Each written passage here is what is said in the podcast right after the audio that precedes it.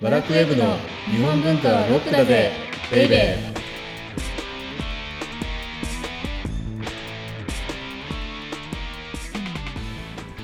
こんにちは。ワラクウェブ編集長セバスチャン高木です。ワラクウェブ編集スタッフ先入観に支配された女サッチーです今我々ってはい北斎ポータルっていう北斎の入り口マガジンをやってるじゃないですか、うんウェブメディアを。そそうですねはいしたら今北斎来てるよね。うんこれは私は見ておっって思いましただって5月28日には映画が公開されるでしょはいまるでそれと合わせたかのように、はいものすごいものが発売になって、あっという間にもう完売。そうですね何でしたっけ、もうピーチ・ジョーンから出ていうんる北斎のうん神奈川沖浪浦をモチーフ神に奈川した沖浪浦ってあれね、あの波がドヘンの。あそうですそうです、がモチーフになったうんうん。ブラジャーができ下もついてたよね。 そうなんでブすラジャーちゃんあのパンティもパンティ、ね、パンティ 繰り返して申し訳ないいやなんかいやいでやでもこれもものすごいレ一ベルで回しょ、うん、見て見るとすごいあのちゃんと右側のうんうん胸の部分に波がこうザバーンってきてるのがうんうん再現されてますし、うん裏も波しぶきが散ってる様子、うんもうそうだようね、ん、裏まで来てちょっとこれはしかも刺繍でしょなんかうんかなそうですね、うんうんうんプリントじゃないよね、あプリントではないです、うんはいなのでかなだかりらふ触るな危険みたいなね危険な下着が登場した、 うんそうですねでもいや、うんこれはなかなかいいですね僕も女性だったらちょっと入手したい、こっそりつけてアピールこっしそたりいでつけすて、ねいやいやいやそうですねはいはいということでこの番組はサッチーのような日本文化は好調なものという先入観に支配されている人々を解放し日本文化の民主化を進めるという崇高な目的のもとお送りしています。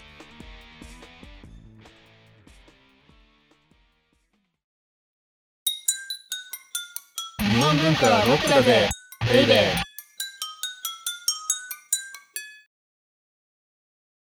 前回までの銀波からはい。打って変わってはい。テーマが変わります。大きく。はい。そうですね。もうなんか、あの、舵を右にいっぱいに切るみたいな感じですよね。かなり大きく切りますね。かなり大きく切ります。はい。なんでしょう、テーマは今回かはい。えー、じゃじゃん。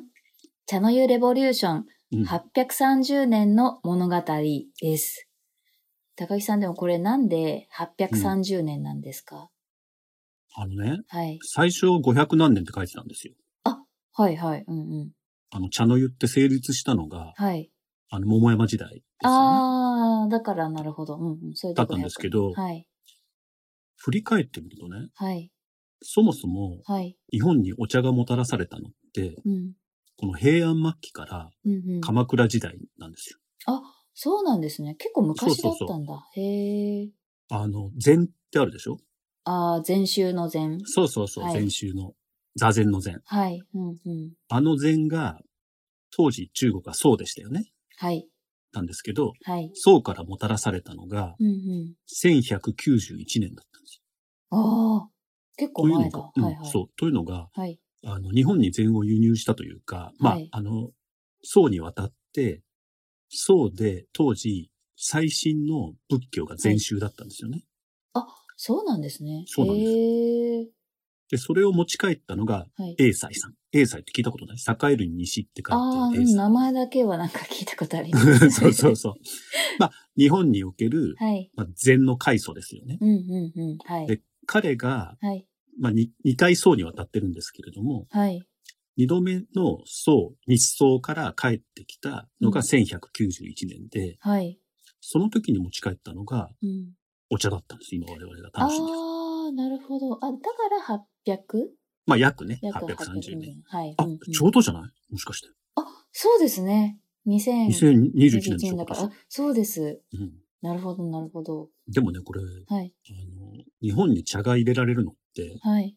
実は2回目のことなんですあ、え、じゃあ1回目はよ。うんそもそもね、遣唐使、ああ、あの平安時代の、それぐらいの昔に1回、あの、唐からもたらされてるんだけど、はい。その時はね、根付かなかったの、文化として。へえ、あ、そうなんですね。なんか文献によると団子茶みたい。団子茶、団子になってるあお茶。の、団子みたいな塊になっててあ、ーお。茶、お茶っ葉が。はい、はい。だからウーロン茶みたいな感じで発酵させてたんだろうね、もっとうーね。ん、なるほど。なんだけど、それは、はいまあ、流行らなかったのね。うーん。で、次の英才さんが持って帰ってきたときに、そうそうそうそう。禅の広まりとともに、はい。結局はまあ、そういうような宗教とともに、うん。あの、喫茶っていうか、お茶を飲むっていう行為も根付いていった。へえ、禅とともになんですね。そうそう。だから、禅とともにあるのが、そもそものお茶だったんですよ。うん。へえ。これすごくキーワードなので、覚えておくといいと思うんですけれども、はい、宋から来た当初、はい。喫茶っていうのは禅とともにあった。うんうんうん。喫そ茶れはがもう、あの、喫茶店の喫茶そうそう、喫茶店の喫茶。茶。はい。そう、茶を喫するっていううね。ーん。そもも。そもそれが、あの、喫茶子っていう言葉から、ちょっと一服っていう意味の喫茶子っていう言葉があるんだけれども、はい。その言葉から喫茶っていうのも来てるから、そうなんですね。でへえ。まあ、どっちが先かちょっと怪しいので、調べておいてください。あ、はい、わかり ました。い、ずれにしても、はい鎌倉時代に、うんえーっと、お茶を飲むっうん。ていう文化が禅とともに日本に入ってきたと。はい。で、その後、室町時代に入ると、はい。ちょっとね、お茶が禅から離れちゃえー、どう離れちゃうんですかう。うーんとね、娯楽になった。へえ。で、どういう娯楽だったかっていうと、はい。えっとね、お茶の葉っぱの品種を当てたりとか、へえ。あるいはお茶を飲む時のうんうん。道具うんうんうん。の、まあ、趣味を競う。趣味がいいかどうかってことですかそうそうそうそうだからちちょっと源氏香に似てるよね。そうですね源氏香って、うんえっと、はいはい香のさ、うんうん、香りのそうそう種類を当香てりのるってことですね、組み合わせ、種類を当てる。うんうんうんはいはい。だから、えっと、茶葉の品種を当てたりとか、はい。あるいはお茶を飲む時の道具の趣味を争うので、で闘。茶っていう、戦う茶だったの。へー。また随分変わりましたうね。んそうそうそう。もうすごく娯楽になっちゃった。うんうんうん。はい。この時の、はい。まあ、主人公、道具の主人公っていうのは、はい。唐物、唐のものって呼ばれる、はい。要は中国から輸入された道具だったのね。あ、輸入物だったんだ。そうそうそうへー。はい。だから、まあ、あの、天目茶、まん丸い天目茶碗であるとか、はい。あるいはこう、政治、はい青い時期って書くああ政ー、治はい。うんうんうんうん。であるとか、うん。そういうものが第一とされて、はい。えっ、と、日本国産の道具なんてものはそもそも、まあ、存在はしてたんだけど、はい。えー、下手物だって言われてた。下手物。下手物。へー。道具にも身分評が価されなかったん、だ身分があった。 低い身分。厳しい。そうなんだ。はい。で、これがね、書院の茶って呼ばれるもので、ああ、書院作りの書院そでうすかそうそう。要ははい、。室町時代の、はい。あの、足利将軍家を中心としたはい。のって書院作りですよね、代表の建築物。うん、うん、はい。そこで娯楽としてうん飲むお茶っていうのが書院の茶。うーん。これってね、あの、書院の茶においては、飲む人と入れる人っていうのが、はい。お茶を立てる人ね、っはい。ていうのが全く別で、はい。基本的に立てるのは別の部屋でお茶を立てて、あ、へえ。それを飲むところに、まあ、はい手術と運ばれてきた。あ、へえ。なんか今だと茶の湯ってなんか目の前で立てて飲そうそうそうむイメージでしたけど、そうじゃなかったんですね。そうじゃなかった。うんなるほど。はでい。で、この、まあ、中国の道具を中心としたはい。書院の茶っていうのに異を唱えたのが、うん。足利義政っていう将軍いましたよね。はい。名前だけは。うん。銀閣寺を建てた人じゃない確か。ああ、はいはい。あ、思い出しました。でしょはい。うんうん。。義政のはい。茶道の師範にうん。村田主公っていう人がいるのね。うん。私これ村田受講だと思ってました。うん。あの、そうだろうなと思って。 慎んで訂正いたします。はいん。はい。ですけどうーん茶の湯にとっての、はい。まあ、キーパーソンって何人かいるんだけれども、はい。最初の人物が永才ね。さ永っ才き言っうんたはい平安末期から鎌倉時代にかけて、お茶を日本に持ってきた人。はい。次がうん村田主公なんですね。うんうんうんうん。はで、い。村田主公さんは何をしたかっていうと、はい。娯楽性の高かった、はい。まあ、茶の湯うんうん。を、そうじゃないと。うーん。もうこれは。は美学なんだと。美学。へえ。だから、茶の湯に美を見出したのが村田志向であって、はい。じゃあどういう美かっていうと、はい。不足の美なんですよ。不足の美。そう。難しい不です足ね。。あのね、本当難しいけど、これがはい今我々が、はい。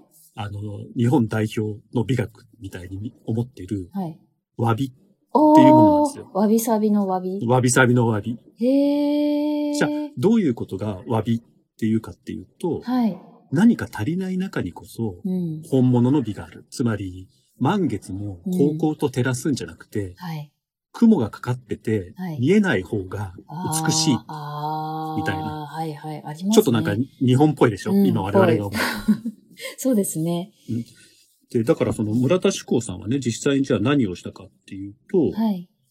まずね、禅を取り戻した。あ、あの、娯楽になっていたけれども、そうそうそうそうこから全に。へ娯楽になった、ー。はい。しまっていたお茶にはい禅を取り戻した。はい。具体的には何をしたかというと、はい。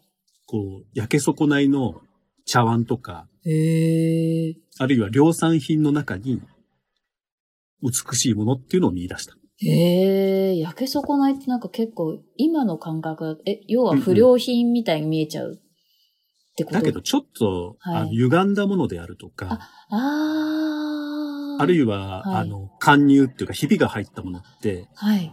今我々はそれ味として見るじゃないそうですね。うん、うん。でも、それは、は主公さんによって、うんわび茶っていうものが創設されたから、我々はそれを感じることができるわけで、へえ。その、前までは完璧な丸であるとか、はい。完全に左右対称のものが美しいっていうふうにされている。そうだったんですね。へえ。だから、ちょっと欠けてる方がいいよね、とかう、んうん。ちょっと歪んでるとかもそそいうようううなうんそうそうそうですよね。そういうような感覚っていうのは、はいわびなんだよ。不足の美なんですよ。ああ。で、さらに、はい。主公さんは、はい。茶の湯の場所を、うんうん。書院作りのお広間から、はい。まあ4畳半ぐらいのああ、はいはい。草庵ですね。だから草のいおりってよく言いますけれどはい。も、うん。草庵って4畳半うんのなんか北条、うん、そうそうそう。お茶室のイメージ、確かにそうそうそうれはあり今のねます我々のうんはい。今我々が持ってるはい小さな茶室でお茶をいただくっていうのは、この主公さんへー。、が室町の終わりぐらいに、えー作ったものであると。へー。そうなんだ。すごい。そう、サッチは樹公さんって言ったけ謹んで ど、涼しいんで。お詫び申し上げます。 はい。はい。そそしてね、はい。この、だから、えっと、ここまで整理すると、はい。英才さんがはい。鎌倉時代、超初期、あるいは平安時代末期、その辺って今ってね、歴史の解釈が違うので、ん何年っていうふうに言えないんですけど、1191年にはい。禅とともにうん。お茶を輸入した。うん。そして、室町時代は書院の茶っていうように、はい。空物の道具を使って、はい。立てる人と飲む人が違っていた。うんそれを大広間でみんな娯楽をとして楽しんでいたのがはい。書院の茶。はい。で、それに対してカウンターを放ったのが、うん。サッチーが樹光さんって呼んで たはい。村村田主公さんで、はい。その人が不足の美うんうん。のわび茶っていうのを創設したと。うん。なるほど。だからね、書院の茶、書院の茶と、このまあはいわび茶っていうのは、はあのい。タイヤの両輪なんですよ、車におけるうん。うんうん。これね、両方とも延々と流れていくの。どっちかがなくなっちゃうわけじゃなくて。ああ。それがね、ちょっと我々って、はいあの、あんまり理解してないところで、そうですね。はい。うんその、なんとなくわび茶ばっかりがう、んうん。はい。こう表に出てますけど、はい。そうじゃないんですよね。書院の茶とわび茶っていうのは常に並走している。へえ、知りませんでした。そうなんだ。それでもって次に登場するのが3人目のキーパーソンが、はい。竹野女王さん。竹野女王さん。竹うん、竹野女王さん。うんはい難しいですよ、漢字がね。はい。この人がね、何をしたかっていうと、うん、わび茶をね、さらに進めたんですよ。おう発展させたってことですか。うんうんで、もう一つ重要なのは、はい。女王さんって、金持ちだった。おお。商人だったしかも。はい。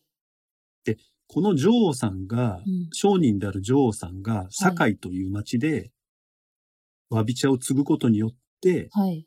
この堺っっていう町が重要、あの、茶の湯にとって重要な町になるのね。うん、あの、大阪のそうそうそう、大阪の。。あーはいはい。へえ。で、この人が何をやったかっていうと、この人お金持ちなんで、はい。もちろん中国の有名な道具も持ってたんだけれども、はい。さらにそこに加えて国産の道具、うーん。いや。はい。あるいは、えっと、高麗、朝鮮半島の雑器、雑な器、うん。あ、へえ、さっをきうんうんまでは空物だったけど、そこうんうにん、日そうだ本ねのものとか、朝鮮のものを、そうーんう。基本的に、はいえジョーさんまでっていうのははい、中国のものはい、中だったんだけれども、はい。このジョーさんが国産品や朝鮮半島のうん雑器うをん茶碗に見立てた。これはい見立てるっていうのがすごく重要ですよね。あ、見立て、はい、うん、うん、うん。つつまりその辺にゴロゴロしてるはい、器をはい。茶碗に見立てるっていう行為うをんジョーさんが始めたと。へえ。そうだから大変ですよ。だってその辺にゴロゴロしてる器の中からそうですね。美しいものを探して、はい、美を見出して、はい。で、茶碗に見立てる。へえ。まあな、この思想って随分昔やりましたけど、はい。民芸におけそうるですね。柳宗義うんうんうん的思想なんですよそね。んな感じします。はい。へえ。だから、はちょっっと話ずれますけど、柳ってと。はい。結局はこれを引き継いでるんですよ。この竹の女王。主公さん、はい。村田主公さん、竹野城さん、はい。それから、えっ、と、利休、千の、この後出てくる千の利休。はい。彼らが作り出した、はいその和美の美っていうのを、はい。あの、引き継いでるのが、実は民芸における柳宗義なんですよね。うーん。すごい。すごいでしょ、はでい、。それで、まあ、あの、特に、堺のね、はい。あの、富裕層だった、商人だった女王さんが、はい。まあ、茶の湯っていうものに夢中になることによって、はい。堺の商人たちが全員、ほぼほぼ、こう、茶の湯を親しむのね、へえ、影響力あったんですね。影響力が。へえ。で、もう一つ、女王さんがやった重要なことがあって、はい。ではい。それは何かっていうと、はい。利休なんですよ。千利休の師匠なんで竹の女王さんが。女王さんうんへえ。はい。はい。だから18歳の時に、はい。えっ、と、初めて、はい。まあ、それ、その前まで、千利休って多分、えっ、と、まあ、名前は違ったんですよね。利休はこ後の名前なので、うーんなんだけどはい。女王さんのところにうん。訪ねてきて、はい。それで茶の湯を教えてくれみたいに。へえ。で、、女王さんも、はいまあ、利休を一目見て、はい。こいつは物が違うと。またセンスの化け物みたいな。センスの化け物。そうそうそうそう。へえ。だから招待したんだってね、ジョーさんが。うーん。あの、明日どうぞ、みたいに。そうなんですか。利休にへー。はいはい。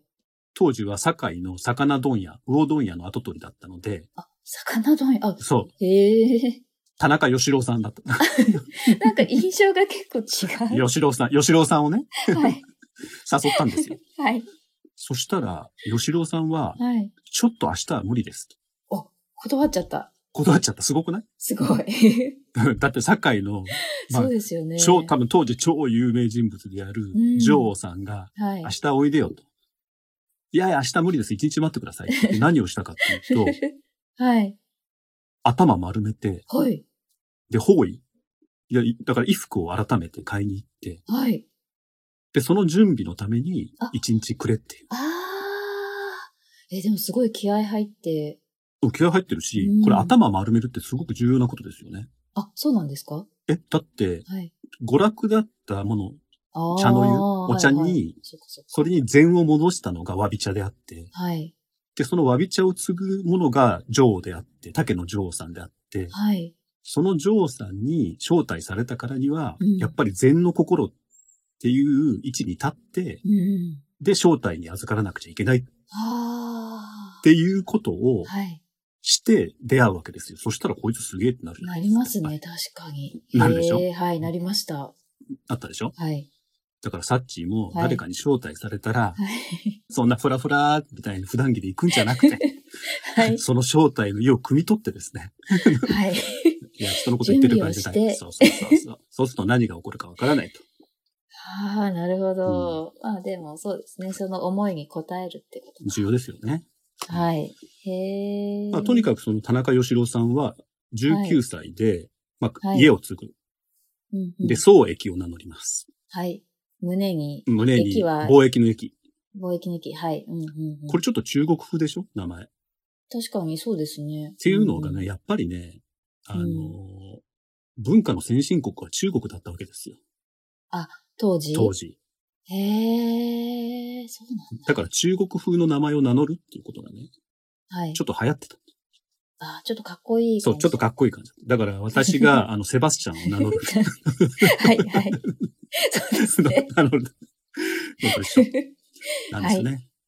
なるほど。で、いずれにしてもね、その、ジョーさんと、まあ、信仰を持つことによって、はい。えー千利休っていうのは、ぐいぐいこう、茶の湯の世界でも力をつけていって、うんうんうん、はい。で、その才能を認めたのが、はい。あの織田信長だ。おー、ここで出てくるんだ。ここで出てくる。へえ。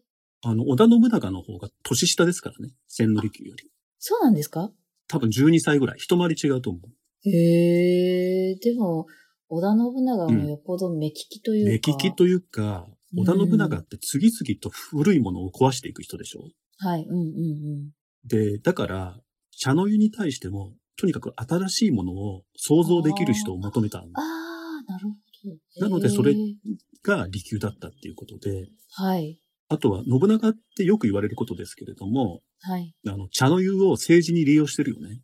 あー、なんか、あの、よっしゃ名物、そうそうそう、名物狩り、り。はいはい。うんうんうん。道具の、はい。まあ、大名物って後になるものを、はい。はい国一国と同じぐらい、これ価値があるんだよって言って、はい。で、戦で、うんまあ、あの、役に立ったうんうん大名に、この国の代わりに、よし、これをやろう、みたいな。うん。この道具をやろごう、褒美みたいな。そうそう。っはい。ていうことで政治を利用した。あるいは、はい。えー降伏させた大名に自分が持ってる道具はいを収めさせることによって、はい。この上下のこの、なんていうかな、ヒエラルキーを作っあー、なるほど。へー。た。なので、茶の湯っていうのをうまく政治利用したんだけれども、うんうんはい。でさらに、はい。信長にとって都合が良かったのは、はい。信長って、まあ、よく言われるように鉄砲に目つけた人ですよね。日本で最初に。はい。はい。うんうんうん。で、鉄砲を、日本の鉄砲を貿易として全て取り扱っていたり、はい。あるいは最初は輸入物だった鉄砲をはい。生産してたのはもう堺なんですよ、全部。そうだったんですね。そうそうそうへーだからその堺に目をつけて、はい。その豪商たちを取り立てながら、はい。名物狩りをしたっていうのが信長で、へー。でその信長に目をつけられたというか、才能を認められたのが、はい。千利休で、へー。なんですよ。だから、信長ってね、はい。その、許可した家臣にだけ茶会をすることを許し、だから、茶会ができるっていうことが、はいものすごくステータスになるわけでわけですよ。信長の家臣団に。へー。おーっと、俺茶会許されたぜ、みたいな。っはいはい。ええていうふうなのね。あるいはさっき言ったように、戦の褒美に名物茶器を与えた。うんうんではいはいそ、の、信長が開く茶会の、まあ、あの、ボスっていうか、砂糖っていう茶の頭って書くはい。のが千利休であって、はい。うんで、信長にとって茶の湯って、うん。すごく政治的価値が高いものであったから、はい。その責任者である利休っていうのもうんうんうんう、んものすごくこう、そうですね。うん地位が高くなるわけ。はい。へえ。だからそうやってのし上がっていく。だから、すごい。うんうんた、だただ、あの、お茶を楽しんでいただけじゃなく て、千利休はいはい。政治的な動きもすごくしてるのね。へえ。で、そんな信長なんですけれども、はい。本能寺の変がありますよね。はい。で、あの本明智光、秀そうそう、明智光秀さんの。はい。で、その本能寺の変のはい。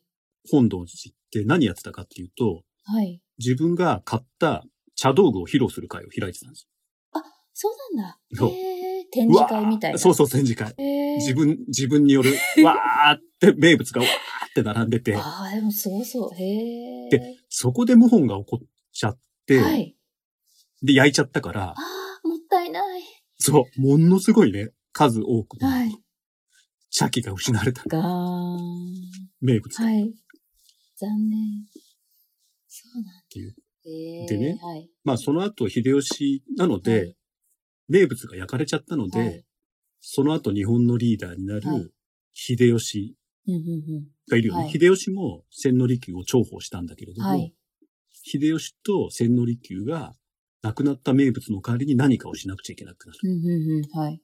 で、そのあたりからっていうのは、はい。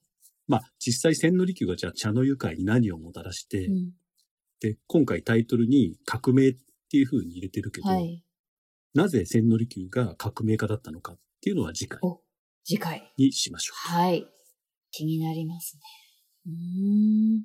でもなんかこうやって聞くと、う。うん。千利休ってなんか茶の湯を作った人ってなんとなくすごいみたいにしか思ってなかったですけど、その凄さがわかりますね。すごい人だったんです。はい。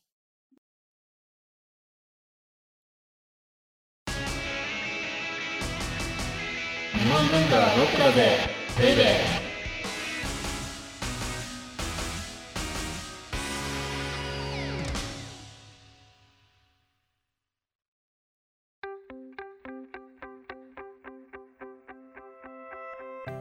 利休までやはり行きませんでした ね。最初の台本ではもうちょっと話す予定でしたが、なかなかやっぱり。そうね。でもあの、利休はがい茶の湯で何をしたかっていうのを知るためには、はい。やっぱり一応バクッと、うん。その日本に茶、お茶が入ってきてからうんうんうんうの流れっていうのを掴んでおかないはとい。わかんないんですよね。確かにその凄さとかがよりわかるようになる気がします。まあいろいろバックボーンを知うるとん。ね、面白かった。話がうんわ、かるっていうことですよね。はい。で、えっと、この後、audiobook.jp をあのお聞きの方には、特典音声がえ、これから、特典音声がはい、できるっていうことになりましたので、あ、急遽あね。そうです、急遽そだうったです。なので、どんな話するんでしたっけえ特典音 声。とってもためになる話なんでしょやっぱり収録の振り返りとか、裏変裏話とかね。裏話とかそんな本当なの聞きたい人いるのかね、そんな の。ちょっと、高木さんのお話とか、あちあ、ょっと私のね、はいしょうもない話。私の毒舌とか、もしかしたらあ聞けるかーもしサれッません。チが普段思っている不満とかが聞けるかもしれない。あの、オーディオブック .jp をお聞きの皆様にだけ聞くことができると。はいあの、表立ってはできない話がいっそうぱですい。ね。なのでよろしかったらぜひ聞いてください。ということで次回は、次回はですはいね、千利休は、チャ・ゲバラだった。チェ・ゲバラじゃなくチャ・ゲバラだ った。なんか自分で説明、親父ギャグを説明しなく てはいけない。はい、で、茶聖利休の茶の湯革命何やったか にです。はい、お相手は、ワラクウェブ編集長セバスチャン高木と、ワラクウェブ編集スタッフ、先入観に支配された女、サッチーでした。